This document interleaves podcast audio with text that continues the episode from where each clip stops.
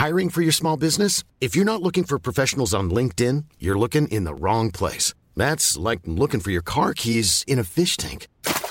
LinkedIn helps you hire professionals you can't find anywhere else, even those who aren't actively searching for a new job but might be open to the perfect role. In a given month, over 70% of LinkedIn users don't even visit other leading job sites. So start looking in the right place. With LinkedIn, you can hire professionals like a professional. Post your free job on linkedin.com slash people today.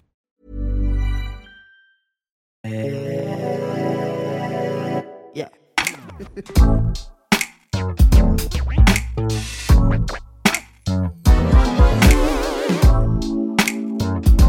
Podcast. Podcast. Salut, c'est Juliette Katz. Bienvenue dans le Podcast, l'émission qui refuse de se taire. Chaque semaine, j'invite une personne pour discuter ensemble d'un sujet de société. Des conversations authentiques, sans filtre ni censure, sur des sujets parfois brûlants. Préparez-vous à être chamboulé, à rire et à peut-être penser différemment. Alors installez-vous confortablement et laissez-vous embarquer dans ce voyage sonore où la liberté d'expression est la clé. Le podcast, c'est votre rendez-vous sans convention ni tabou. Aujourd'hui, je voulais mettre un peu de lumière et aussi d'espoir sur un trouble qui touche entre 1 à 2% de la population, ce qui n'est quand même pas rien, c'est la trichotillomanie. C'est pas facile à dire.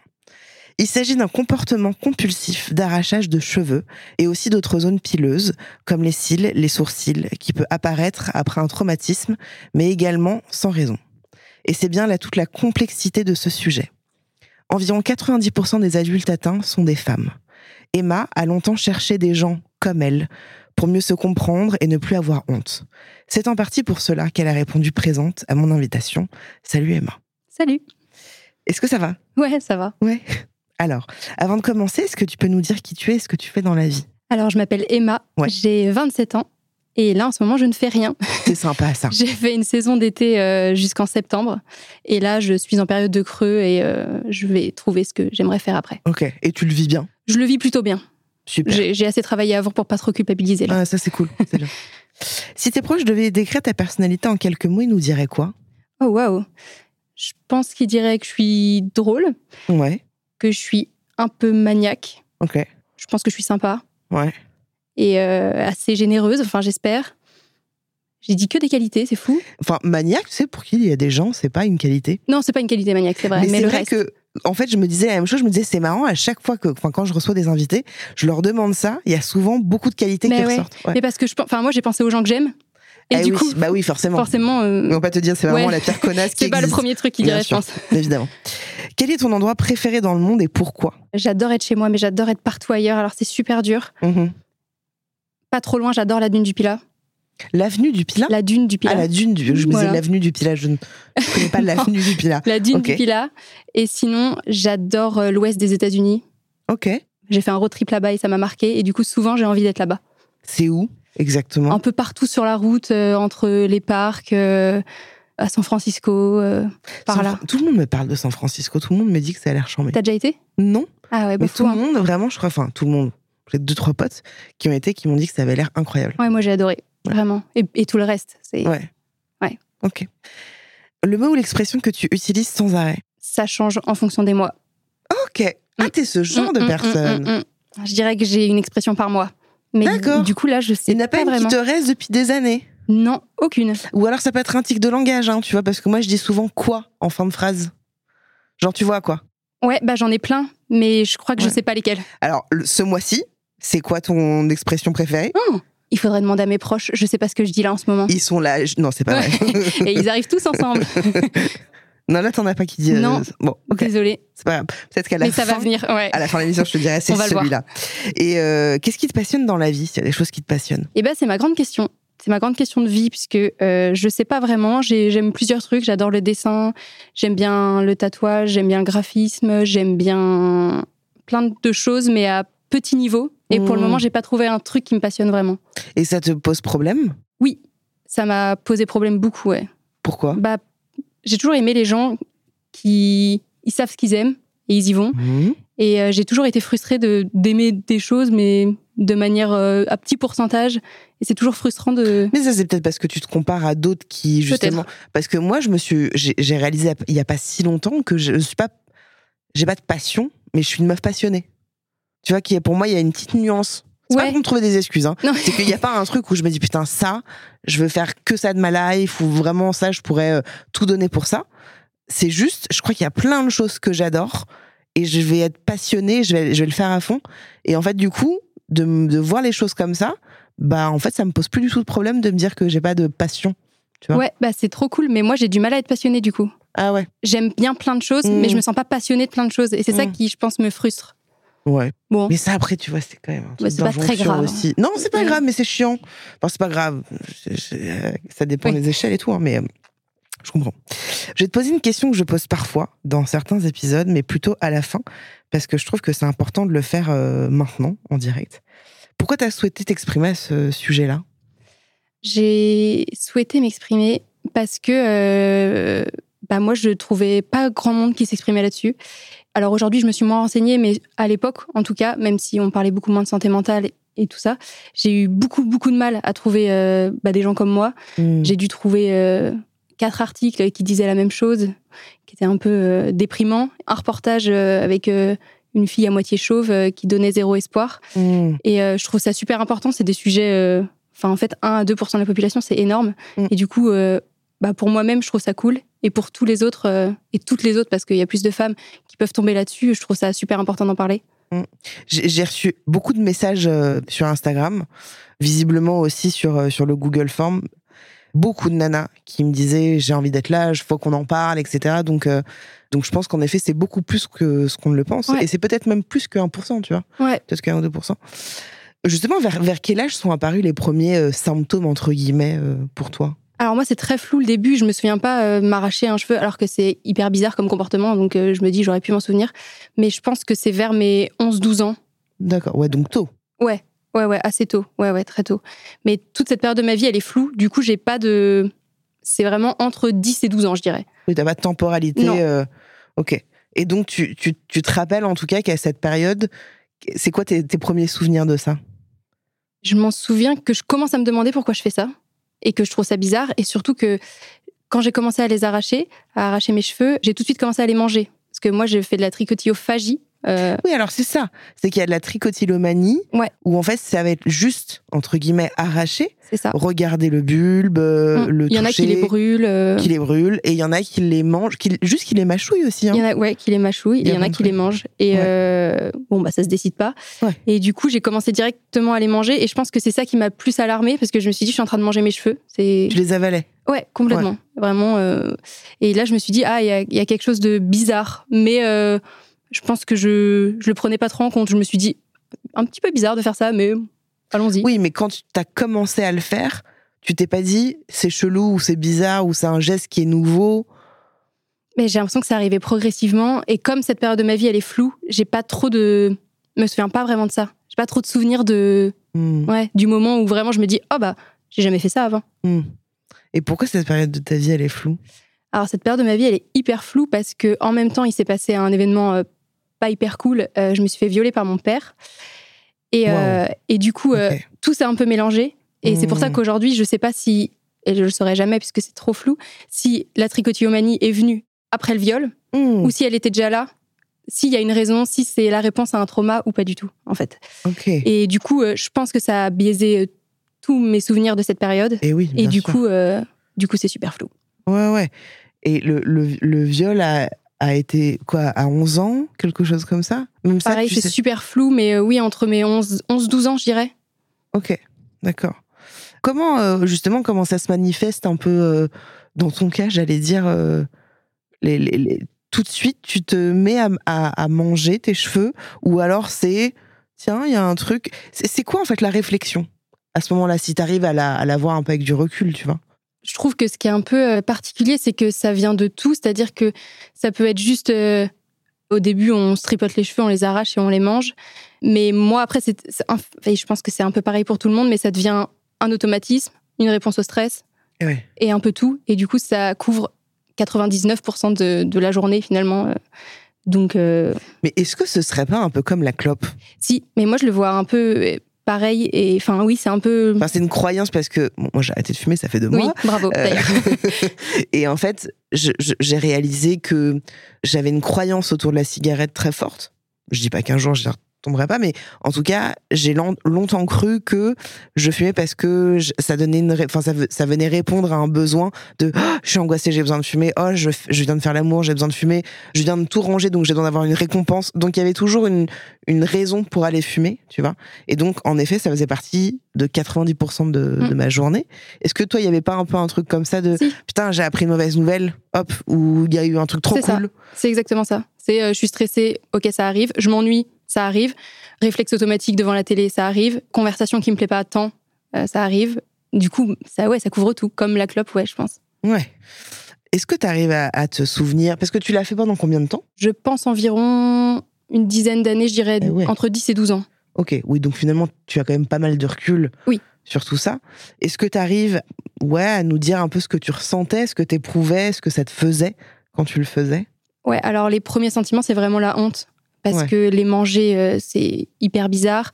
Et euh, au début, j'arrachais vraiment des poignets. Euh, Vraiment, c'était pas un cheveu, c'était. J'arrachais vraiment des poignets. Et À un endroit particulier? ça pouvait être un peu partout, mais c'était surtout sur le dessus. Le dessus du crâne, ouais. quoi. Et j'arrachais vraiment des poignets et je mangeais les poignets. Donc j'avais vraiment des boules de cheveux dans la bouche. Et du coup, j'ai eu honte hyper vite parce que ça se voyait. Je m'en souviens que tout début du collège, j'avais vraiment des boules de cheveux dans la bouche. Et souvent, euh, mes amis me demandaient Ah, t'as des chewing-gums J'avais pas du tout de chewing-gum. Et, Est-ce euh, que tu le faisais en cours Ah, bah, tout le temps. Ok. Ouais, vraiment. C'était euh, pas un moment où t'allais dans les toilettes ou, Ah non, euh, non, non. ok. Comme c'est bah, 90% de la journée, euh, c'était Oui. vraiment. Voilà. Ouais. Et du coup, euh, j'avais vraiment honte. Et d'ailleurs, je pense que même mes amis de cette époque-là que je vois plus du tout ne connaissent pas du tout. Je cachais euh, vraiment. euh. Mais comment t'arrivais à le cacher si tu le faisais aussi en cours euh? Ben, en fait, les gens font pas trop attention aux gens, j'ai l'impression. Parce que Mm. j'avais tout le temps ma main dans les cheveux, mais en fait, finalement, euh, en plus, à cet âge-là, personne regarde vraiment personne, je crois. Mm. Et quand j'avais des cheveux dans la bouche, je faisais passer ça pour autre chose, ou alors je- j'enlevais discrètement, je me les mettais dans les poches arrière de mes pantalons, je me retrouvais avec des, des boules de cheveux dans les poches arrière de mes pantalons euh, énormes. Du coup, ça se voyait pas. Et j'ai commencé à avoir des trous à cette époque. Euh, Oui, alors à partir de quel âge t'as commencé à avoir. euh, Bah, je pense 13 ans. Donc quoi, ça aurait mis un ou deux ans à s'installer Ouais. avant qu'il y ait des trous. C'est ça. Et comment ça se fait qu'il y a des trous? C'est parce que à force d'arracher, ça repousse plus? Ouais, je crois que c'est ça. Et je crois aussi qu'on arrache. euh, Enfin, moi, j'arrachais toujours aux mêmes endroits. Et Mm. du coup, ça peut jamais repousser. Ok. Donc, euh, Ah, ça donc, peut ne jamais repousser. je crois que ça peut ne jamais repousser. Mais sur une période donnée, en tout cas, ça, ça repousse pas. Et du coup, euh, j'ai commencé, comme je les arrachais ici, ça, ça faisait vraiment des. Enfin, en haut de la tête, ça faisait vraiment des trous. Et euh, j'ai de la chance, j'ai quand même beaucoup de cheveux, donc pareil, je pouvais le cacher. Mais euh, c'est là où je me suis dit, euh, je pense que j'ai compris l'ampleur du problème aussi euh, quand ça devient physique et que ça se voit. Donc vers 13 ans. Ouais, vers, vers 13 ans, je pense. Ok. Donc à ce moment-là, t'es au collège et t'arrives à le cacher un peu à tes camarades, vu quand même, en même temps, tu dis qu'ils te regardent pas trop, que Ouais, je le cache complètement. en tu le caches complètement, et en même temps, pas du tout, parce que tu le fais aussi en classe. Oui, c'est là ça. où il y a le paradoxe. Est-ce que tu commences à développer un peu des petites stratégies, des petits trucs euh, pour que ça se voit un peu moins, pour que parce que là tu dis que tu les mets dans tes poches arrière. Est-ce que tu te rappelles de stratégies en effet pour que ça se voit pas et que tu arrives à le faire euh, quand tu veux? Alors, les arracher, j'ai aucune stratégie. Je le fais et personne ne le voit. Les manger, effectivement, euh, quand je vois qu'on me regarde bizarre ou qu'on me demande ce que j'ai dans la bouche, je les cache dans ma poche arrière parce que je peux pas l'avaler tellement c'est gros, en fait. Et après, quand j'ai commencé à avoir des trous sur le dessus de la tête, j'ai commencé à les arracher sur des endroits stratégiques, des endroits qui se voyaient pas derrière les oreilles, euh, dans la nuque, des endroits où je savais que si j'avais des trous, personne personne ne pouvait le voir. D'accord. Ok. J'ai quelques petites questions. Euh, ça te dérange pas si j'y vais frontalement Ah euh, oui, vas-y. T'as mal? Ça te fait mal? Non. Ça ne te faisait pas mal quand t'arrachais? Parce que toi, tu dis que c'était pas euh, cheveux par cheveux, c'était des, Ouais. des, des touffes, quoi. Ouais, exactement. Tout Et- au début, c'était des touffes. Et ça Zéro pas douleur. mal? Zéro douleur. Mais ça, c'est incroyable quand même. Ouais. Mais je pense que, alors bon, j'étais bloquée sur mes émotions, j'étais bloquée sur tout ça, mes ressentis, donc je pense que c'est lié. Mais euh, je me souviens pas. À... Non, zéro C'était pas un truc de ah putain j'ai mal mais je kiffe en Non. même temps. euh. Non, vraiment pas. Ok. Est-ce que quand tu les mâchouilles, tu ressens une certaine forme de plaisir? Ah oui, complètement. Et pourquoi tu les manges d'ailleurs? Et je sais pas. ça, c'est vraiment. euh, je pense que je les ai jamais arrachés sans les manger. C'est venu tout de suite et Hmm. je n'ai pas de raison, quoi. Je vraiment. Ouais. euh, et je suis vraiment euh, comme tout le monde, c'est-à-dire que si je trouve un cheveu dans un plat, ça me dégoûte. Donc, Oui, d'accord. c'est pas. euh, Ok. Je, je, je prends pas du plaisir si je vais au restaurant et qu'il y a un cheveu. C'est vraiment, c'est hyper euh, paradoxal. C'est Et tu t'es pas dit, bah, je vais juste les mâchouiller et je vais les recracher C'était pour toi le, le moment de- enfin, le- d'avaler le cheveu, c'était obligatoire, quoi. ouais, complètement. Enfin, c'était normal, en fait. C'était pas du tout réfléchi en plus à cette époque-là. Donc euh, ouais, vraiment, Ouais. c'était complètement normal. Est-ce que tu en parles euh, à ta mère, à ta famille, à des gens autour de toi, à des gens qui voient euh, Alors très jeune, non, j'en parle pas. C'est quand j'ai commencé à avoir des trous que ma mère l'a vu. Mais je crois que ça a alarmé personne. euh, Elle m'a juste dit oh mais non mais arrête de faire ça. Hmm. Mais je crois que ça. Personne prenait ça vraiment au sérieux. C'était hmm, C'est passager, ouais. C'est l'adolescence, elle se oui, cherche. ouais c'est ça. ok, elle a des trous dans les cheveux, c'est l'adolescence. La réflexion très bizarre. Ça les cheveux, les manches, bon voilà. Voilà, écoute, chacun, chacun ses trucs. Il y en a qui sont anarchistes. Bon, bah, elle, elle mange ses cheveux, voilà, c'est comme ça. Mais, euh, ok. Mais donc, ça, tu dis que t'as commencé à avoir des trous vers 13 ans. Quand t'as eu euh, ce, ce trou en haut, une genre de petite calvitie pour les mecs? Ouais. À ce niveau-là, c'est juste pour donner l'image aux gens. Ouais. hein. Euh, non, alors c'est pas vraiment comme une calvitie, c'était plus parce que je les arrachais euh, un peu plus près de mon front, donc c'était plus euh, vers le milieu du, crâne en haut, quoi. Comment tu fais pour cacher ça Si tu le caches? Et ben, j'ai beaucoup de cheveux, donc je les mets du bon côté. C'est vrai que t'as beaucoup de cheveux. Oui. Et puis finalement, comme je, je développe la stratégie de les arracher ailleurs, ça finit par repousser et j'ai pas des trous longtemps. Ok. Ça te fait chier d'ailleurs d'avoir un trou parce que est-ce que tu dis merde, j'ai plus accès à mon espace? Non, parce que c'était pas le seul espace. Je les arrachais un peu partout. Il se trouve Ah, que ça je, a je fait un que trou tu le ici. faisais que Non. ici. Ça a fait un trou ici, mais je les arrachais déjà un peu partout. D'accord. Et du coup, euh, C'était que tes cheveux à cette époque, ouais, c'était que mes cheveux, je à crois. cette, à cette époque, Mhm. ok. D'accord. Ça tease. Ok. Donc, après, tu commences à avoir des petits, des, des- des trous un peu partout. Elle commence à s'en rendre compte un petit peu, ta maman, au fur et à mesure du temps. Qu'est-ce qui se passe à ce moment-là? Est-ce que tu essayes d'arrêter? Est-ce qu'il y a un truc. que- Alors, je crois que je prends conscience surtout que je suis en train de faire ça. Donc, vers 13-14 Ouais, ans vers 13-14 ans, je me dis, ok, bon, euh, je m'arrache les cheveux, je les mange, et je, ouais, en pleine conscience de ça existe. Mais je me pose même pas la question d'arrêter parce que je pense que c'est pas possible. Hmm. J'y arrive pas. Ouais. C'est, ça fait partie de moi, c'est un automatisme, c'est Oui. tout, et du coup, non, zéro raison, non. Et personne me, à enfin, en tout cas à l'époque, personne me pousse à arrêter vraiment, à part ma mère qui me dit deux trois fois, euh, non mais vraiment arrête, ou quand elle me voit la main dans les cheveux, elle me dit, euh, non mais enlève. Mais en Hmm. fait, ça, change pas là grand chose. Ouais. Pour l'instant, quoi. Ouais. On va faire une petite parenthèse qui s'appelle Duntalango Cats, parce que je m'appelle Juliette Cats. Je sais. Mégalo.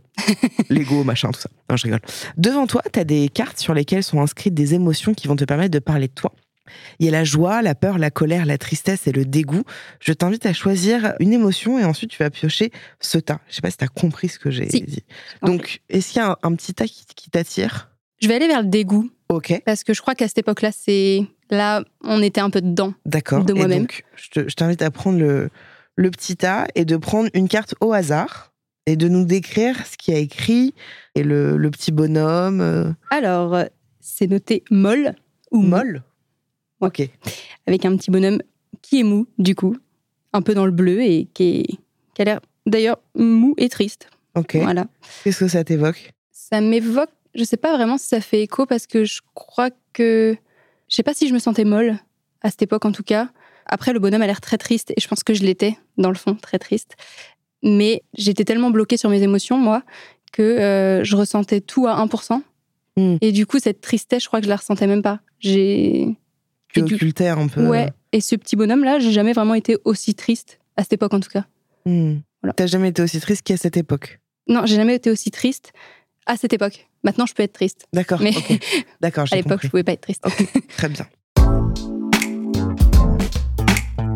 Donc, euh, en grandissant, tu commences à te sentir euh, un peu mieux avec, avec toi-même et tu en parles progressivement autour de toi, à tes amis, etc. Pourquoi tu commences à en parler et qu- qu'est-ce qui se passe à ce moment-là? Je crois que quand je grandis, je prends conscience que ça fait partie de moi. Et en plus, effectivement, je me sens un peu plus à l'aise avec moi-même, euh, avec mon corps. Et du coup, euh, je commence à, moins le cacher parce que je veux sortir de cette honte, en fait, qui est hyper, euh, vraiment hyper dure à vivre. Et du coup, je me dis que si j'en parle, moi, de manière décomplexée, et qu'en fait, je le dis aux gens à qui je me présente, mes amis de l'époque, et ben ça enlève la honte. Et du coup, ça m'aide. Et du coup, je commence à en parler autour de moi pour ça, en fait. Mais ça enlève la honte, mais c'était pas forcément un désir d'arrêter le, le geste. Non, alors à cette époque, je commence à avoir envie quand même. Ça, euh, en fait, j'en ai toujours eu vraiment un peu envie, mais je commence à me dire que il va falloir que je bosse là-dessus. Oui, enfin, j'imagine, c'est pour ça que je refais le parallèle à la cigarette, et tu me dis si je me gourre total, hein, mais c'est comme quand tu fumes, tu sais que c'est de la merde, tu sais qu'il faudrait arrêter, mais en fait, ça, ça te parvient pas du tout. euh, Oui, c'est ça. D'ailleurs, toi, tu le dis que t'avais même pas envie d'arrêter. Pas du tout. Voilà. Et puis, si, si tu vois, mais enfin, t'y es pas, quoi. Oui, voilà. Bah, c'est un peu ça. Ouais. Et, et comment tes amis réagissent à ce moment-là? Comme je le présente d'une manière décomplexée, tout le monde l'assimile de manière normale. Euh, bon Tu bah, le présentes comment? Bah, euh, j'ai commencé à dire à tout le monde, euh, ah bah oui, moi je m'arrache les cheveux, hyper bizarre, euh, c'est un trouble. Je me suis renseignée, ça s'appelle la trichotillomanie. euh, Et voilà. Au début, je dis juste que je les arrache parce que je crois que j'ai encore un peu plus honte de les manger. Hmm. Et puis au fur et à mesure du temps, je dis, euh, bah, je les mange aussi. Et euh, puis c'est comme ça. Et je suis à l'aise avec moi-même. Et euh, j'en avais fait un peu une fatalité. Hmm. Et du coup, bah, tout le monde me dit, oh, bizarre, ok.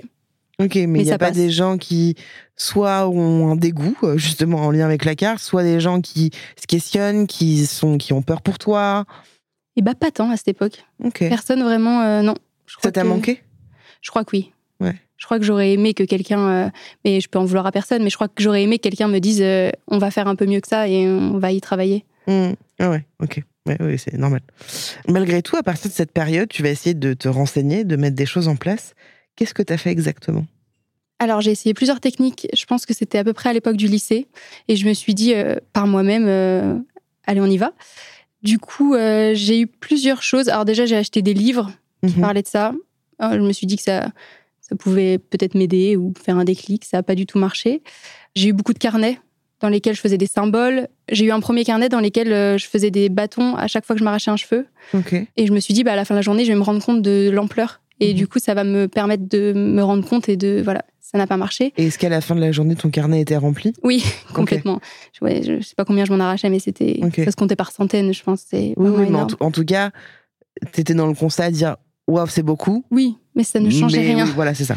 Voilà, j'ai eu un autre carnet dans lequel j'avais des symboles parce que j'essayais euh, euh, de toucher mes cheveux sans les arracher. Donc j'avais un symbole pour j'ai touché mon cheveu mais je l'ai pas arraché. J'avais un, Ah oui. Mais en fait c'était beaucoup plus complexe. Ça m'apportait une charge énorme et ça Ah n'a ouais. pas du tout fonctionné. Ouais. J'ai acheté à l'époque des poids de poignet pour faire du ça. sport à la base. Ah et oui, oui, oui. euh, Ok. ouais, voilà, parce que je me suis dit si je prends conscience que je lève la main et que je l'amène Ah. à mes cheveux, et ben ça me- va me permettre d'arrêter le geste. Et euh, bon, ça a marché pour deux coups, puis après j'avais juste conscience que j'avais des poids au poignet et puis Oui, ça ne changeait rien. Ouais, ouais. Donc euh, voilà. J'ai essayé de me renseigner aussi à cette époque. Je, bah, du coup, c'est là où je suis tombée sur les seules vidéos que j'ai trouvées sur Internet. Euh, À quelle période? Je pense que j'ai 15-16 ans. Ok. Ouais, rentrer au lycée, quoi. Ouais, voilà. Ouais. Et en fait, je trouve pas grand-chose de satisfaisant. Et en plus, ça me, ça me met en désespoir complet parce que tout ce que je trouve, c'est que des choses qui disent que c'est à vie, que des gens qui s'en sortent jamais, qui ont Mhm. 40 ans et qui sont encore dedans. Et du Et coup, tu- je me dis, bon, bah. Donc toi aussi, t'es fataliste et tu dis Ah putain, merde, en fait, je suis. je J'essaye en même temps, mais en même temps, je, enfin, c'est très paradoxal de- d'essayer et en même temps de, de lire que des gens qui s'en sortent pas. Mais t'essayes et en même temps, est-ce que tu sens que t'as envie d'arrêter Ou Oui. alors. À cette époque, j'ai- je commence à en avoir vraiment envie. Mais il n'y a pas le. Moi, j'y crois pas trop à ça. Parce que, en fait, je reprends le truc de la cigarette. hein. Ouais. Mais je pense que vraiment, quand. Alors, c'est pas tout n'est pas une histoire de volonté, évidemment. Je, je suis convaincue que c'est pas qu'une histoire de volonté. Sinon, il y aurait. euh, Enfin. euh, il y aurait pas de gros, par exemple. Enfin, genre, moi, je serais pas grosse, tu vois. C'était tout- toute une histoire de volonté. Mais je pense que quand t'es décidé de quelque chose réellement, profondément. Oui. Tu vois, il y a, il y a un truc qui se met en, en marche, quoi. Ouais, je suis complètement d'accord. Mais je crois qu'on peut avoir l'illusion d'avoir la volonté. Et c'est ça qui. Et oui, tout à fait. Voilà. Et je pense qu'à cette époque, j'avais Ouais. l'illusion d'avoir la volonté. Mm. Mais euh, pas du tout assez de clés, pas du tout assez de recul. Et Et puis t'es solo, quoi. oui, et je suis solo, clairement. Ça, c'est hyper dur quand même, parce Ouais. qu'en effet, t'as les seuls récits que tu vois, c'est vous êtes dans la merde, allez, Oui. bisous. C'est ça. ok. Et je suis seule là-dedans. Et comme je l'ai banalisé, bah, tout le monde l'a banalisé. Donc, euh, Oui. ouais. Et ta mère, à ce moment-là, donc ça fait 2-3 ans, là, euh, enfin un peu plus maintenant, mais comment ça se passe avec ta mère à ce moment-là? Euh, on n'en parle pas. Ok. Voilà. Elle est toujours pareille de arrête avec tes cheveux? Euh, pas tant. C'est un peu passé. Et, euh, et comme je m'arrache plus des touffes, mais des cheveux maintenant, Ok. bah, c'est. Enfin, un cheveu par un cheveu. Bah ouais, je crois qu'on n'en parle plus. T'étais fière de ça, de passer de d'arracher une touffe à un, un Ouais. cheveu par cheveu? Ouais, ouais, c'était déjà bien. Bah oui. Franchement, ouais. Et tu les mangeais? Oui. Ok. Ça, ça n'a pas changé, ouais. Et du coup, en octobre 2020, il y a un, un peu une- un, un début de prise de conscience qui va s'opérer grâce à ta petite amie. Mhm. Et qu'est-ce qu'elle te dit à ce moment-là? En fait, à ce moment-là, je suis en couple avec elle. Ça fait deux ans qu'on est ensemble. Ouais. Elle connaît euh, toute ma vie, elle connaît mes traumas, elle connaît. euh, je lui ai jamais rien caché. Et ça fait déjà deux ans qu'elle me dit que euh, il y a plein de choses qui sont pas normales et que euh, bah, peut-être que je pourrais travailler là-dessus un peu plus profondément, Hmm. que ça soit sur le viol. Du coup, est-ce que je pense que tout est lié sur mes émotions, sur euh, le futur, sur bah, les cheveux. Et du coup, euh, ça fait plusieurs fois qu'elle me pousse à aller voir quelqu'un, à aller voir un psy, où je dis non parce que moi ça me fait peur et que Qu'est-ce qui te fait peur? Bah, en fait, je crois que j'ai toujours été solo dans mon truc. Eh ouais. Et du coup, le fait d'en parler à quelqu'un d'autre, c'est super bizarre. Et c'est aussi une démarche de travailler sur soi. Et je pense que je fais un blocage complet Hmm. et euh, tout me fait peur. Mais je me dis, elle est pas bête. Et du coup, euh, je finis par l'écouter et à prendre rendez-vous chez, chez quelqu'un, en fait. Mais donc, ça, c'est ce qui se passe en 2020, mais en fait, ça fait déjà depuis deux ans qu'elle te. C'est Oui. ça, hein Ça Ouais. depuis 2018, en gros, qu'elle te dit faudrait que. Enfin, faudrait. C'est clairement un travail de deux ans, ouais. Ouais, c'est ça. Ouais, elle m'a un peu travaillé elle au corps. travaillé au corps. euh, Et, et comment elle le vit, elle, au quotidien, justement, qui est, elle, dans ton intimité euh, bah, elle, je crois qu'elle essaye. Bah, justement, elle est au quotidien avec moi, on habite ensemble, donc euh, elle me dit, euh, quand j'ai la main dans les cheveux, elle me dit arrête. Elle me dit, euh, t'as un cheveu dans la bouche, enlève-le. Mais je pense qu'elle voit qu'elle est impuissante et que c'est beaucoup plus profond que ça. hmm. Et du coup, euh, je pense qu'elle est frustrée et qu'elle essaye vraiment de faire au mieux. On a beaucoup de discussions. euh, elle est frustrée, mais elle essaye de faire au mieux. ouais. Je peux te poser une question un peu chelou Ouais. Est-ce que tu as déjà eu envie de le faire sur d'autres personnes? Non, jamais d'autres personnes. Ça me dégoûte même un peu. Ok. Il n'y a pas, des, y a pas des, des cheveux où tu te dis, oh putain, eux, ils doivent être. euh, Je sais pas, tu vois. Si, je crois que j'ai pu me dire ça. Surtout que j'ai toujours arraché, euh, à part au début quand j'arrachais des touffes, j'ai toujours arraché un style de cheveux en particulier. Ok. Je recherche un peu, euh, enfin, je sais pas si tout le monde fait vraiment comme ça, mais je recherche un peu le cheveu euh, qui va avoir une texture particulière. Et c'est quoi alors le cheveu parfait? Euh, ben, c'est celui où- qui a des aspérités, euh, qui est pas lisse en fait. Ah oui. Et du coup, je pense que j'ai pu me dire, en voyant des cheveux crépus, heureusement que j'ai pas des cheveux crépus parce que je les aurais tous arrachés d'un coup. En Ah fait. oui, d'accord, ok. Voilà. Mais sur d'autres gens, non, ça me, non, j'ai, ça me dégoûte un peu, ouais, je crois. Ok. Donc tu te décides d'aller voir un psy, mais tu te fais hyper violence, Ouais. du coup, pour t'y rendre. Méga violence. Vraiment, euh, je prends rendez-vous parce que je me dis que c'est utile, mais je pleure quand je prends rendez-vous. Et tu t'es dit, je vais aller voir un mec? Non, c'était une femme, D'accord, euh, une psy, ouais. Ouais, ouais. Et alors? Premier rendez-vous, euh, je fais euh, un nombre incalculable d'actes manqués pour euh, louper le rendez-vous. Je, Bien on fait la cuisine juste avant et ça cuit pas. Et du coup, je dis à ma copine, Ah, ça sera jamais cuit, je pourrai jamais aller à mon rendez-vous. bah, bien Enfin, sûr, évidemment. Voilà. Et je finis en pleurs. Et en fait, c'est elle qui me commande un taxi pour y aller. Et en me disant, euh, c'est pas du tout pour te brusquer. Mais en fait, là, il faut que ailles au bout. On est vraiment à, à 30 minutes du rendez-vous. Donc voilà. Mm. Et j'y vais. Et en fait, je pense que j'ai dû y aller entre 4 et 6 fois, ce qui est pas Ok. énorme. Ouais. Mais je pense que la démarche de y aller m'a aidé. Mhm. Et le fait, bah, en fait, finalement, de poser les mots avec quelqu'un d'autre euh, que mes amis euh, qui ont le même âge que moi, quelqu'un, en fait, c'est son métier. C'est un peu fou. Mhm. Et, euh, et du coup, elle m'a dit plein de trucs qui m'ont servi à démêler un peu tout, tout ça, quoi. Mais du coup, ça, c'est quoi l'impact que ça a sur toi En gros, elle m'a dit que ce que je faisais, c'était un peu une volonté de se faire mal. Que ça me faisait pas mal en soi, mais que c'était une volonté de se faire mal. Et c'est un peu comme, euh, comme de la scarification, en fait. Une des premières questions qu'elle m'a posées d'ailleurs, c'est euh, Raconte-moi la dernière fois où tu as été super triste. Et euh, je lui dis Oh, euh, je sais pas. Elle me dit Raconte-moi la dernière fois où tu as été super énervée. Je lui dis Oh là là, je me souviens pas. Et elle me pose plein d'émotions comme ça. Et j'ai aucun moment qui me vient. Et elle me dit Ça, c'est pas normal. Elle me dit euh, Normalement, quand je pose cette question aux gens, ils sont capables de me répondre. Elle me dit Toi, t'es bloqué sur tes émotions, t'es sur un fil. Et du coup, le fait de t'arracher les cheveux, c'est pour ressentir quelque chose. Mm. Et là, t'as bloqué tes émotions, bah, en fait, depuis ton viol, Parce que bah, en fait, c'est trop dur et que le cerveau, il est capable de se protéger comme ça. Et du coup, il va falloir que tu débloques ça pour, Mm. euh, pour avancer. Et c'est comme ça qu'il y a des nœuds qui vont se démêler et que peut-être que les cheveux, tu vas réussir à arrêter.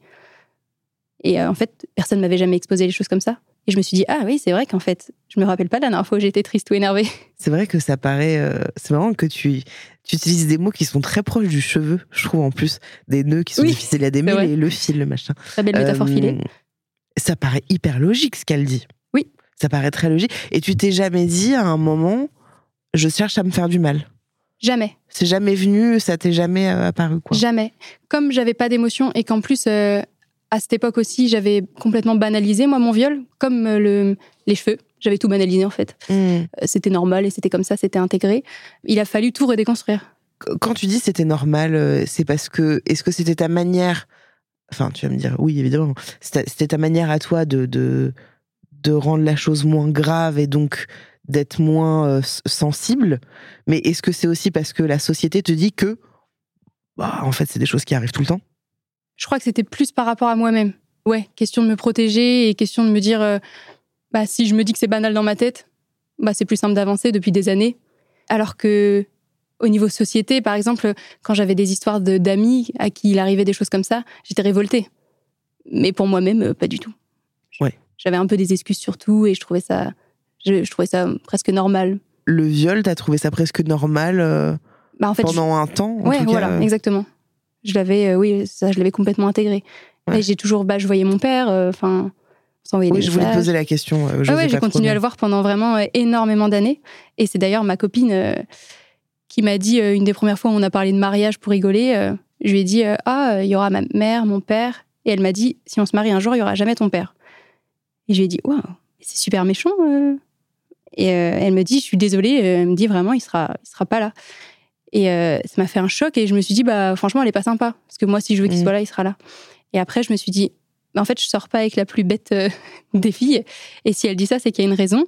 Et du coup, j'ai commencé à réfléchir un peu plus profondément. Et je me suis dit, bah oui, en fait, c'est pas juste quelqu'un qui a fauté. Mmh. C'est pas juste. c'est un violeur. Et c'est là où tout a commencé à se démêler par rapport à ça. Hmm. Ça, c'était il y a combien de temps? Ça, c'était, euh, je dirais, au début de notre relation, donc 2018-2019. Euh, tout le travail, en fait, entre 2018 et 2020. Juste, je voulais revenir sur un truc parce que tu, sais, tu disais que mes, mes, émotions étaient bloquées, etc. Avec ta copine, est-ce que tu étais amoureuse? Ouais. Tu ressentais de l'amour? Ouais. Donc, tu arrivais à ressentir ça? Ah mais je oui oui je ressentais des choses et j'ai et j'ai eu même des relations avant elle euh, et j'ai été vraiment amoureuse sincèrement je pense L'amour, c'était moins un problème, bizarrement, mais je pense quand même que je ressentais les choses euh, peut-être à 2% mm. de ce qui était possible. Et oui, et peut-être que tout ce qui était de l'ordre de la tristesse, de, tristesse, pardon, de la colère, etc., c'était quelque chose qui était vulnérable. Oui. Donc peut-être plus dur à ressentir. Donc euh, un échec entre mm. guillemets. Je grossis le trait un petit peu. Donc ça se rapprochait peut-être un petit peu aussi de de, de, ce, qui, ce qui a pu se passer avec ton père, tu vois, de, de, de se montrer vulnérable. Exactement. Enfin, je, fais des raccourcis euh, de ouf, hein, mais ok. Et donc euh, quand tu dis qu'il y a des choses qui ont commencé à se démêler, tu vois, démêler. Ouais, ça marche aussi. Hein. Tu vois, ça marche. Hein. Quand tu dis qu'il y, a des choses qui se sont démêlées à partir de, ta relation avec ta copine, que tu commences à comprendre des choses par rapport à ton père, etc., est-ce que tu as essayé de te confronter à ton père aussi? Non. C'est sur ma grande to-do list de vie. ça arrivera un jour. Mais euh, non, pas pour le moment. J'ai pas réussi. Par contre, j'ai coupé contact complètement contact. T'as réussi à en parler avec lui, de lui dire de... Non, jamais. Après, on n'avait pas une super relation. Hein. On c'était plutôt éloigné, c'était plutôt copain. Euh, copain. J'ai complètement coupé contact et je ne l'ai plus jamais revu depuis. Euh, bah, du coup, ça fait des années que je l'ai pas vu et que je. Ça fait combien de temps là? Je pense que ça fait bien 5 ans. Donc depuis 2018. Voilà, exactement. Ok, d'accord. Donc, tu commences à comprendre des choses. Quand tu vois cette psy 4 à 6 fois, il y a des choses où tu réalises mm. euh, qu'il y a, des, y a des, des, blocages en toi. Qu'est-ce que tu en fais de ça? Qu'est-ce que j'en fais en dans, dans, le sens, euh, quand je te dis qu'est-ce que t'en fais, c'est que peut-être il y a des choses, tu vas dire Ah putain, c'est ça Donc tu vas comprendre des choses, mais est-ce qu'il y a des choses que tu veux mettre en place? Est-ce qu'il y a des choses où tu veux te confronter? Je, je sais pas, tu vois. Euh, je pose toutes les Alors, questions. Je crois que je sors pas des rendez-vous en me disant Ah, je vais mettre des choses en place. Je pense que ça se passe dans ma tête par contre et que ça se met en place tout seul. Le fait de plus communiquer avec mon, avec mon père, le fait de, de vraiment, pour le coup, de développer une vraie volonté. Je pense d'arrêter de m'arracher les cheveux aussi mm. et de me dire que je peux m'en sortir. Les émotions qui se débloquent aussi, je le maîtrise pas, mais ça, ça se débloque. Et ça se débloque comment? Ben, Je commence à ressentir euh, ben, du stress. J'avais jamais été vraiment mm. stressée en fait. Je commence à ressentir de la jalousie, ben, de la tristesse beaucoup plus forte que ce que j'avais jamais ressenti. Je commence à ressentir beaucoup plus les choses et je me dis que c'est enfin à l'intérieur de moi, ça, se débloque quand même. Donc je me sens, je pense aussi un peu plus forte pour créer cette volonté de me dire, bah en fait maintenant peut-être arrête de manger tes cheveux, c'est, ce serait une bonne idée. Et alors est-ce que tu manges toujours tes cheveux? Non. C'est vrai? Ouais. Depuis combien de temps? J'ai arrêté euh, le 23 octobre 2020. Waouh, ok. Ouais, j'adore les dates, donc euh, j'aime bien être précise. Mais je me suis couchée le 22 octobre. Euh, ça faisait 5-6 rendez-vous chez le psy, mais je, et je pense que j'avais vraiment la volonté d'avancer et de, Et ouais, d'avancer en fait, tout simplement. Et du coup, je me suis couchée en me disant ah bah demain, je vais me faire un petit défi, je vais me faire une journée sans m'arracher les cheveux. Euh, Et t'étais euh, convaincue ouais, du Je crois truc. que quoi. j'étais déterminée. Ouais. Et je me suis dit je vais, je vais essayer un jour. Et je l'avais jamais fait en 11 ans, un jour. Et du coup, je me suis réveillée le matin avec cette idée. Bon, ça a été une bataille toute la journée, ça a été super dur. Et ouais. Mais en fait, rendu le soir, j'avais réussi. Et je me suis dit, waouh, en fait, en 11 ans, j'ai jamais réussi à faire une journée. Mais maintenant, je peux pas retourner en arrière parce que je veux pas revivre cette journée. Elle est horrible. Ah, et tu t'es pas dit, tiens, je vais réessayer demain, voir ce que ça donne. Bah si, du coup, Si, je me suis dit ça. tu je me suis dit, je vais faire un ça. deuxième jour. Ok. Au début, je le vivais vraiment un jour après l'autre. Ouais. C'était un troisième jour. C'était un cinquième jour. Et au final, est-ce que c'était si dur que ça ou pas? Ouais, c'était super dur. Putain, parce que moi, la clope, pardon, je ramène ça à ça, mais parce que pour moi, il y a un lien, tu vois. Mais moi, quand j'ai arrêté de fumer, je croyais que ça allait être méga dur. Bon, j'ai encore envie de fumer maintenant, tu vois, évidemment. Mais, euh, enfin, évidemment, non. Et parce mais- que tu t'étais mis dans la tête que ça allait être méga dur et finalement, t'as été surprise? Bah, non, parce qu'en fait, moi, j'avais arrêté de fumer euh, quelques semaines à l'avance euh, parce que je m'étais fait opérer, donc j'avais pas le choix, machin. Donc j'avais déjà testé l'expérience. Mais en fait, c'est juste que j'ai pas trouvé ça méga dur. C'est juste que la croyance de me dire, putain, comment je vais faire sans ma mon addiction, tu vois, comment je vais faire, c'est tellement une habitude, comment je vais faire? Et au final, bah, tu, tu prends du poids. non, mais tu fais autrement, quoi. Ouais, ouais. Et donc, pour toi, c'était quand même très dur. Ah ouais, c'était super dur. Tous les jours étaient super durs. euh, surtout qu'il y a le geste. Donc en fait, je, je prenais un cheveu, je mettais toute la volonté du monde pour arrêter et enlever ma main avant de l'arracher. Mmh, mais tu touchais quand même tes cheveux. Ah oui. Et le geste est resté. D'ailleurs, ça fait du coup trois ans que j'ai arrêté, Ok. avec euh, quelques petites rechutes. Ah, t'as Euh, rechuté un petit peu. Ouais. Et en fait, j'ai toujours le geste. J'ai souvent la main dans, dans mes cheveux quand même. C'est un peu la prochaine étape. J'aimerais euh, complètement arrêter ça, mais c'est Mais t'as la main dans tes cheveux, comme moi je le fais depuis tout à l'heure, euh, tu vois, des, non. Des trucs J'ai comme vraiment ça euh, à la recherche d'un cheveu à la que recherche. j'arrache pas. Ouais. Je Ok. suis- Je, suis vraiment derrière et je, et Ok. je cherche un cheveu. Tu disais en, en début. Alors attends, oui, c'est ça que je vais te demander. La digestion. Ouais, bah, jamais vraiment eu de problème. Parlons caca, quoi. Ouais, on Non, peut parler comment- caca, mais Comment je, ça se passe? Je sais pas, je devais faire des caca de cheveux, j'imagine. Non, mais t'as jamais vu de cheveux Non. dans tes selles J'ai jamais fait vraiment attention. sel, pardon, vraiment. C'est- pire que caca, quoi. ouais, je préfère caca Ah, que ouais, sel. voilà. Mm. Mais t'as jamais vu de cheveux Bah non, je crois pas. Bah il devait y en avoir, mais je faisais pas attention, je pense. Parce que surtout le début, quand j'arrachais des touffes et que je vraiment euh, je mangeais l'équivalent d'une perruque euh, par semaine, je pense que Ouais. à mon Et- avis dans l'estomac ça devait pas être dingo. Et dans ton ventre, enfin, visuellement, tu voyais rien, tu te sentais pas ballonné? Non, après j'ai toujours eu une digestion euh, vraiment nulle. Donc ouais. Ouais, et vraiment mes intestins sont vraiment nuls, donc je pense que T'as le caca mou. je l'aurais juste non. Non, même pas. J'ai le pas de caca. Ah, t'as le pas de caca. Ah, merde. Ouais. Donc je pense que chiant. j'ai rajouté une difficulté supplémentaire, mais que ça changeait Ouais. pas grand chose et que c'était déjà pas fou. Ouais, ouais. Donc, tu disais en tout début d'épisode que ça a été les cheveux, mais après, j'ai cru comprendre qu'il y a eu une suite. C'est pas qu'il y a eu une suite, mais je me suis rendu compte que ça pouvait être plein de choses. Genre, j'ai pu m'arracher tous les poils du corps, je pense. D'accord. Ouais, j'ai pu m'arracher tous les poils du corps. Mais quand tu dis j'ai pu, c'est à quelle période? Je sais pas, je dirais entre mes. Entre mon arrêt. Enfin, avant mon arrêt, et ça a dû commencer, euh, je sais pas, euh, vers 15 ans, 16 ans. Ok. Ou Peut-être j'ai comment. enfin, je- J'ai pas trop conscientisé ça, mais euh, je pense qu'au début c'était que des touffes. Après c'est devenu des cheveux, un par un. Et je pense que par période et par moment, ça pouvait être des poils. Euh, les sourcils, Les sourcils, j'ai pas fait. les cils, Les cils, j'ai pu faire. ça fait mal, ça. Ben non. Ah, tu sentais pas la douleur Non, vraiment, j'ai. Ouais, ça c'est zéro douleur. Les poils des jambes, j'ai pu les arracher énormément. Ouais, ça a pu m'arriver. Ok. Les aisselles aussi. Ah ouais, putain, tu cherches compliqué. Hein. Ouais, T'as pas ouf. fait tes bras, les avant des bras? Non. Après, j'ai pas beaucoup de poils. Mais oui, oui, je crois que j'ai pu m'arracher tous les. Beaucoup moins que peut-être 20% par rapport à, aux Mm. cheveux. Mais euh, oui, tous les, tous les poils en fait. Et tu les mangeais aussi? Il y a un truc euh, blocage. Ça te dégoûtait? Ouais, mais les cheveux aussi bizarrement, mais je l'avais intégré et le reste, non, je. Ouais, non. Est-ce que tu as utilisé un shampoing spécial pendant longtemps pour avoir un goût particulier dans ta Non. bouche? Je sais Non. pas, tu sais, ça peut être. euh, Ouais, c'est vrai moi, que je sais qu'il y a des goûts que j'adore et donc qui peuvent se rapprocher d'une odeur et donc tu as envie d'avoir un lien, tu vois. Euh, c'est vrai. Non, je crois que le goût avait vraiment zéro je importance. donne des tips, c'est terrible. je suis en train de donner des je, vais, tips. je vais acheter un petit shampoing en rentrant, ça va être super. Non, non, ouais, le goût avait pas du tout d'importance. Je... Donc, euh, non, j'ai même pas pensé à ça. Et les poils chez les gens, ça te, ça te fait quoi? Rien du tout. Ok, c'est pas Par contre, j'adore euh, épiler à la pince à épiler. Ouais, je comprends. parce Donc, il y a un truc de tricotillomanie en plus, Ouais. je pense. Mais alors, tu sais, c'est marrant. Enfin, c'est pas si marrant, mais quand j'ai j'ai évoqué euh, ce sujet sur Instagram, je sais plus, quelqu'un à un moment m'a écrit en me disant, mais est-ce que toi, Juliette, t'aurais pas ça avec ta peau? Oui. Et en fait, tu, tu le vois là. Oui. Tu vois? Bon, les gens ne le voient pas, mais j'ai euh, autour de mes doigts, je, je c'est rouge de partout. T'arraches la peau. Et je m'arrache la peau parce que c'est des et pourtant c'est sec. Donc je vais me faire faire les ongles et tout souvent. Et donc à chaque fois, euh, la prothésiste angulaire me fait faudrait vraiment hydrater Madame Katz. hein. Je fais mais Madame, je fais ça constamment tous les soirs. Je mets de la crème et tout. Mais c'est qu'en fait je m'arrache parce que je supporte pas. Donc je pense que il doit y avoir un lien avec la Oui, tricotillomanie. mais ça a un nom. hein. Je crois que c'est la dermatillomanie. Quelque chose pas comme me ça. dire ça, Emma. Ouais, je suis désolée. Je l'ai regardé après Ouais. plein de choses. J'ai pas le nom exact. Il doit y avoir toutes les lettres dans ce que j'ai dit, mais pas dans le bon ordre. Mais Dermato...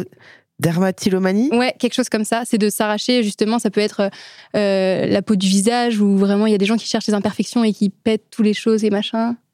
Un. Dermatillomanie. C'est terrible, c'est Voilà. terrible. Les, les, les peaux là, ça peut être la peau des lèvres. euh, Écoute, ah oui, la peau des lèvres, ça, j'ai- je connais des gens Ouais. qui font ça. En fait, c'est fou parce que on était à une petite fête foraine et je vois une grand-mère qui a des plaies, des mini plaies sur son bras, vraiment ouvertes. hein. Et qu'en fait, je les vois, je la vois gratter comme ça, et j'ai envie de lui dire ah mais qu'est-ce que vous faites? Et je me suis dit mais en fait elle fait ça, tu vois, Oui. c'est un truc, c'est un tic, euh, un toc. Et moi ce truc-là c'est assez récent, ça fait quelques années que j'ai ça, Ouais. et c'est insupportable parce que déjà ça me fait mal. Ensuite, c'est moche, comme c'est quand même pas très joli. Et de trois, c'est qu'en fait, moi, ça vient. euh, je supporte pas quand il y a une imperfection. Oui, bah c'est ça. Vraiment, c'est le. Je crois que c'est vraiment la définition de. Ah De merde, putain. Oh là là, merde, fallait pas que je t'invite. Mais c'est terrible parce mais que oui, dès qu'il y mais a je une fais ça peau, aussi. Hein, tu le fais aussi. euh, oui, oui. Je, un peu, beaucoup moins que les cheveux parce que je peux pas non plus tout avoir. Mais Ouais. euh, Je oui, peux oui. tout avoir. C'est bon, merci, j'en laisse aux autres.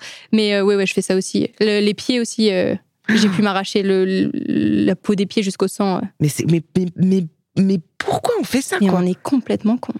Non, mais en fait, je crois que c'est. c'est euh, en effet, il y a un truc avec enfin, le, le- le stress, l'angoisse. euh, Oui. Où moi, je sais que quand je le fais, c'est là où ça va peut-être parler aux gens, comme ce que tu as pu raconter, mais que quand je le fais, je ne pense plus qu'à ça. Oui.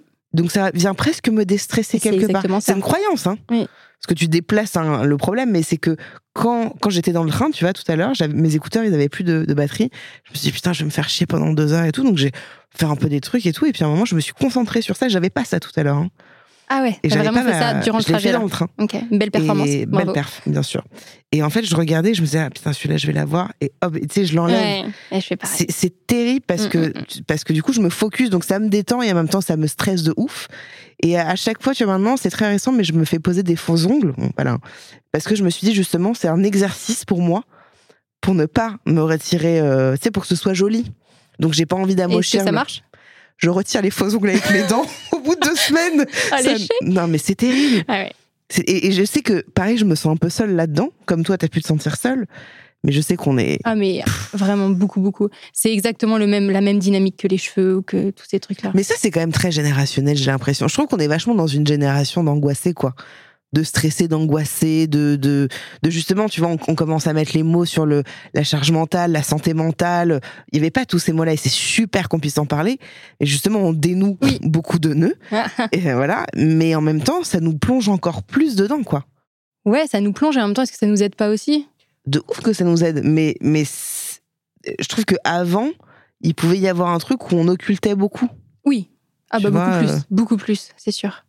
Mais je trouve ça dur, en effet. Je trouve que c'est difficile de, de, de- En fait, je trouve qu'il y a, il y a presque un truc addictif, tu vois, avec la tricotillomanie, avec la dermatillomanie, avec tout ça, c'est qu'il y a de l'addiction. Exactement, c'est Et qu'en fait, ça. c'est une question toute conne, et je sais pas si. Je pense pas que tu peux me répondre, mais que j'ai l'impression qu'en fait, l'humain est addict, ou Ah alors oui. cherche une addiction. Ouais. Et qu'en fait, est-ce qu'il y a des gens autour de nous qui, a, qui, qui. Enfin, je pense pas en connaître, mais est-ce qu'il y a des gens qui sont pas addicts, tu vois, à un truc? Tu vois, ça être la bouffe, le non, cul. je crois que ça n'existe euh, pas, il y a forcément quelque chose. euh, Il y, a- il y a un Le truc, sucre, quoi. l'alcool, la clope. euh, le... Non. Et donc, qu'est-ce que ça vient Ça vient répondre à quoi? Tu vois, c'est ça la question, en fait. Ça vient répondre à quoi comme, comme besoin, comme, euh, comme croyance, comme. euh, Enfin, tu vois, de. de... Mais, mais comme, comme ce que la psy a pu te dire, je, suis- je suis en, en effet assez d'accord avec, euh, avec elle que ça vient. c'est- C'est comme si tu cherchais à, à découvrir la douleur. Mm. Tu vois Sauf qu'en fait, t'as jamais eu vraiment mal. Non, jamais. Et, est-ce que maintenant, t'arrives à avoir mal de. Je sais pas. T'as déjà ressenti de la douleur? Pas forcément en lien avec ça. Ah oui, non, bah par contre, j'ai toujours ressenti la douleur euh, autre que m'arracher les cheveux.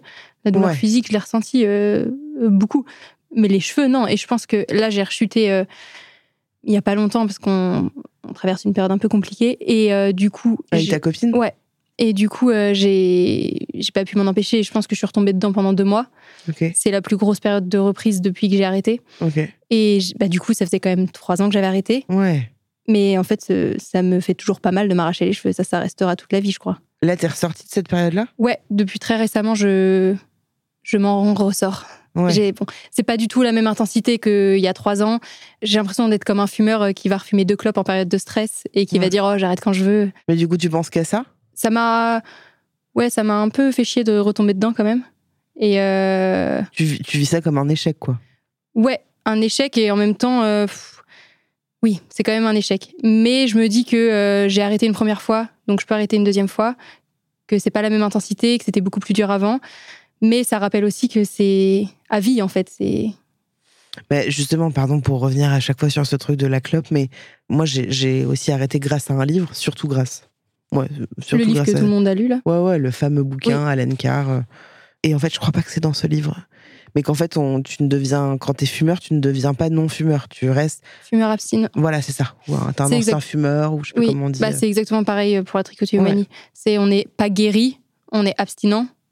Et euh, bah, la preuve, c'est que été super fière d'arrêter pendant trois ans, Ouais. mais que retomber dedans pendant deux mois, même si deux mois, euh, j'essaie peut-être de me rassurer, mais c'est pas grave. Hmm, Bah en fait, ça, ça montre que c'est quand même un combat tout le temps, quoi. hmm. Et qu'à chaque période de stress, il faut vraiment le maîtriser. Et quand t'as rechuté pendant ces deux mois, comment tu l'as revécu? Est-ce que tout de suite tu t'es dit oh j'ai remadope Tu sais j'ai euh, oh j'y suis retournée, euh, j'en avais trop besoin quoi. Ouais, c'est un peu ça. J'étais, euh, j'étais pas bien et je me, j'étais presque contente. Je me disais, allez, bah voilà, c'est pas grave. Ouais, c'est ouais, re- c'est quand même un plaisir en fait. Et du coup, je, ouais, j'étais contente. Et en même temps, triste Non mais c'est fou de se dire que c'est un plaisir Oui. quand même. de manger ses cheveux. hein. Non mais quand y penses, c'est Oui. ça n'a ça n'a rien de plaisant. Non, rien. C'est une cachette. Oui. En vrai c'est trop une cachette quoi. C'est clairement une cachette. Je pense que évidemment c'est en lien avec ton père, Oui, mais c'est peut-être en lien avec d'autres choses aussi, tu vois. oui. Après, c'est ce que je dis et c'est pour ça que j'émets vraiment une grande réserve là-dessus. C'est comme cette période de ma vie elle est floue. Je peux pas dire, je peux pas vraiment déterminer le lien de cause à effet. Je peux pas me permettre. Mais bon, Tu es persuadé que, que que cette période elle est floue à cause du viol? Ouais. Ok. Moi, j'ai une, une très bonne mémoire. J'ai vraiment une très bonne mémoire, surtout des dates, des chiffres. J'adore les nombres. Mm. Et cette période, elle est vraiment floue euh, à tel point que je sais pas combien de fois c'est arrivé et quel âge j'avais exactement. Si c'était l'hiver, l'été, je sais pas. T'en as parlé à ta mère? Non. Oh. C'est euh, mon prochain tout doux Euh, avant la diffusion de cet épisode, euh, pour pas qu'elle l'apprenne sur Instagram. Mais euh, ouais, c'est la. Ça te fait peur de lui en parler? Ouais, ça me fait peur. Et ils sont encore ensemble? Non, non, ils sont séparés quand j'avais un an. Ok. Parce que t'as as peur de quoi? Bah, c'est toujours un peu pareil pa- pour les traumas comme ça. C'est euh, moi j'ai eu mal, je sais que j'ai mal, mais là je sais que je vais faire du mal aux autres Mm. parce que c'est douloureux d'apprendre ça, que je suis sa fille et que je sais qu'il y a une partie d'elle qui va se sentir coupable. Et du coup, euh, je repousse un peu. Ça fait peur. Mais t'as pas peur qu'elle te croie pas? Non. Ça, j'ai pas peur du tout. Et en même temps, ça serait hyper intéressant, mais tu vas le faire quand tu sentiras que c'est le moment. Mais ça peut être hyper intéressant de lui en parler parce que peut-être qu'elle va dénouer des nœuds aussi. Oui, Il y a complètement. peut-être des choses qu'elle va voir ou t'aider, tu vois, à observer. euh. C'est vraiment la prochaine case de ma, de ma to-do. Mais après, c'est plus compliqué maintenant que j'ai des émotions parce que Hmm. avant, parler de ça, euh, c'était complètement OK. Maintenant, je sais que c'est dur pour moi et que ça me rend triste ou alors je pleure et Mm. du coup, c'est plus compliqué. Il faut que j'apprivoise ça. Mais euh, Moi, je pense que, tu vois, moi, j'ai- raconté un truc. euh, je me suis confrontée à mon père, euh, on s'entend très bien, hein, mais je me suis confrontée à mon père il y a quelques années parce que j'ai découvert la sexualité à travers la sienne. Je l'avais écrit dans mon livre il y a, il y a très longtemps. Et en fait, euh, c'était très compliqué pour moi de le, de le confronter ou de me confronter, tu vois. C'était hyper dur parce que à chaque fois que je l'imaginais me confronter à lui et lui en parler, je chialais de ouf. Je me disais, mais j'arriverai pas, j'arriverai pas. Et en fait, quand je l'ai fait, bah, j'ai pleuré, j'étais en PLS total, j'étais trop mal. Et en même temps, ça m'a soulagé énormément parce qu'il l'a vachement bien reçu, tu vois. Et que ça a dénoué aussi euh, plein de choses, euh, que j'ai entendu plein de trucs, tu vois. Donc, euh, je, je pense que ça pourrait te faire du bien. Ah oui, complètement. Et, ça, je et le ça va peut-être en effet lui faire du mal, mais en fait, ça te, ça te concerne pas. Tu vois ce que je veux dire? C'est que Exactement. c'est que c'est pas de ta faute. Enfin, Ah non, tu mais vois, pour rien, tout ça. Je pense que tu le sais. Ah bah oui, mais grâce à un super podcast d'ailleurs. Ah ouais, qui m'a beaucoup aidé, C'est lequel? Qui s'appelle euh, Ou peut-être une nuit. Ah, je connais pas ça. C'est il y a six épisodes et ça parle de l'inceste Ok. et euh, ça m'a vraiment euh, sauvé sur euh, plein de choses. Et euh, du coup, je sais très bien que c'est pas de ma faute, c'est plus de mon ressort, mais ça reste quand même compliqué, c'est ma mère. Là, j'en ai parlé récemment à ma grand-mère, Mhm. euh, la mère de mon père, et euh, bah, exactement pareil que toi, j'ai pleuré, mais- et en fait, c'était pas grave, c'est le fond qui est important, c'est pas la forme. Et comment elle l'a reçu? Tristesse absolue, Mhm. ça l'a renvoyé à sa propre histoire, parce que ça lui est arrivé aussi. Ouais. Et enfin, surprise, elle était vraiment. Ouais. Voilà, mais aucune remise en question et, et beaucoup d'amour, donc euh, aucun problème. Et ta mère, pour la tricotylomanie, maintenant, euh, pourquoi ils ont choisi un mot si compliqué, franchement euh, C'est hyper long. Mm, mm, mm. La tricot C'est vraiment moche. Bah, on a l'impression que tu fais du tricot. Oui, c'est vrai. donc non. Euh, Est-ce que ta mère, tu lui en as un- parlé un peu plus en profondeur? Je crois qu'on n'en a jamais vraiment parlé aux profondeur. Après, quand j'étais euh, adolescente, on était proches sans être proches. On est beaucoup plus proches maintenant. Et du coup, avant, je lui en parlais pas. Mais par exemple, quand j'ai arrêté, j'étais tellement fière qu'elle le savait. Et du coup, je pense qu'elle a pris conscience que c'était important euh, pour moi. Et du coup, bah, je m'offre un cadeau euh, chaque année euh, pour fêter mes un an, mes deux ans et mes trois ans. Du coup, à chaque fois, je lui disais. Et à chaque fois, elle est très contente. donc voilà, mais on n'en a jamais vraiment parlé en profondeur, profondeur. Oui, elle est très contente, mais elle vient pas questionner des choses. Non. Elle te dit juste ah bah c'est super chérie. Oui. Elle va pas, elle va pas aller questionner le comment ça se fait que tu as commencé à faire ça. Jamais. Peut-être qu'elle est pas comme ça de base aussi. Je crois qu'elle est pas trop comme ça. Et que pareil, je crois qu'elle l'a intégré, euh, c'était comme ça. Ça s'est arrêté. Et que du coup, elle a pas envie de poser de questions plus que ça, je pense. T'as rencontré des gens qui, euh, qui qui sont tricotylomanes Ah ouais, tricotillomane, peut-être que ça se dit. Oui, bah oui, Ouais. je pense. Je suis tricotylomane. Oui, et non, il y avait une amie au lycée, euh, j'ai plus de nouvelles d'ailleurs, mais qui s'arrachait les cheveux aussi. Mais euh, je crois qu'on en parlait sans en parler, donc je, je, je sais pas l'ampleur du trouble, mais quand même, je pense qu'il y avait, il y avait un gros fond de tricotillomanie. Mais sinon, c'est tout. T'aimerais bien rencontrer des gens? En tout cas, parler, avoir un petit groupe de. Ouais, franchement, c'est. Ouais. Je pense que ça peut être intéressant, surtout sur des gens qui n'ont pas encore euh, arrêté. Et puis, je crois que chaque histoire est complètement différente. Ça peut venir d'un trauma, mais ça peut venir de rien. Ouais, ça serait super intéressant d'en parler euh, avec des gens, par exemple, où ça fait des années qu'ils ont arrêté, des gens qui n'ont pas encore essayé d'arrêter? Ce qui serait bien, je le place comme ça. Faut pas que j'oublie parce que j'oublie plein de trucs. Je compte sur Julien et sur Maud pour, euh, enfin mon équipe pour euh, me le rappeler. J'ai un Discord. Alors tout le monde ne sait pas ce que c'est un Discord, mais c'est un genre de WhatsApp, Oui. on va dire. Je vois. Et je me dis que ça pourrait être pas mal de créer un petit salon tricotylomane et comme ça d'inviter les gens à s'ils Ouais. le sont, s'ils le sont, oui, c'est ça, ouais. Oui. Euh, s'ils l'ont fait, s'ils ont arrêté, de rejoindre ce groupe et peut-être de, de... Ouais, hyper intéressant. Surtout de- qu'apparemment, il y a eu beaucoup de formulaires et euh, Ouais, il y en avait beaucoup. du hein. coup, euh, Ouais. ouais, hyper intéressant. Ouais, ça pourrait être bien que, que je mette ça en place. euh, comme ça, il y a, y a une petite safe place, même. Enfin, safe place, oh, j'aime pas ce mot. Mais de, de 10-15 personnes, tu Ouais. vois. De, enfin, je sais pas combien de personnes, mais d'avoir un petit groupe comme ça où vous êtes ensemble. Comment t'imagines un peu là, le- la suite pour toi euh, de, de, en, en lien avec euh, toi? Alors déjà, là, je vais bosser sur moi-même, sur mes to-do, euh, bah, ma mère, euh, le viol, euh, réarrêter complètement, bosser ce mouvement aussi que j'ai et que euh, de main dans les cheveux que là j'ai pas trop fait, mais voilà. Mais pourquoi tu, tu veux pas revoir un psy? Exactement, c'est vraiment la prochaine étape. Franchement, ça pourrait être trop bien. hein. Oui, oui, je vais vraiment y retourner. Elle ou une autre, tu vois. Oui, mais oui. euh, si c'est elle parce que t'as senti le truc, franchement, faut y aller. Puis c'est pas grave, elle te jugera pas si t'y retournes euh, quelques années après. Moi, je l'encourage à chaque fois que je fais des podcasts aux gens parce que c'est. Mais t'as vraiment raison. On se rend pas compte de l'impact et de l'importance de. C'est, je trouve que Ouais, c'est ouais. l'un des trucs, euh, moi, qui m'a, qui m'a pas sauvé la vie, je dirais pas ça, mais euh, Ouais, mais quand même, ça, ça, ça aide bien et ça. Parce que d'être seul, en fait, c'est vachement bien parce que tu, tu t'écoutes, tes, tes machins, mais d'avoir quelqu'un où c'est son métier, qui est pas dans Mm. le jugement, qui ne te connaît pas, je trouve qu'il y a un regard qui est un peu différent. Ah euh, oui, complètement différent et super utile.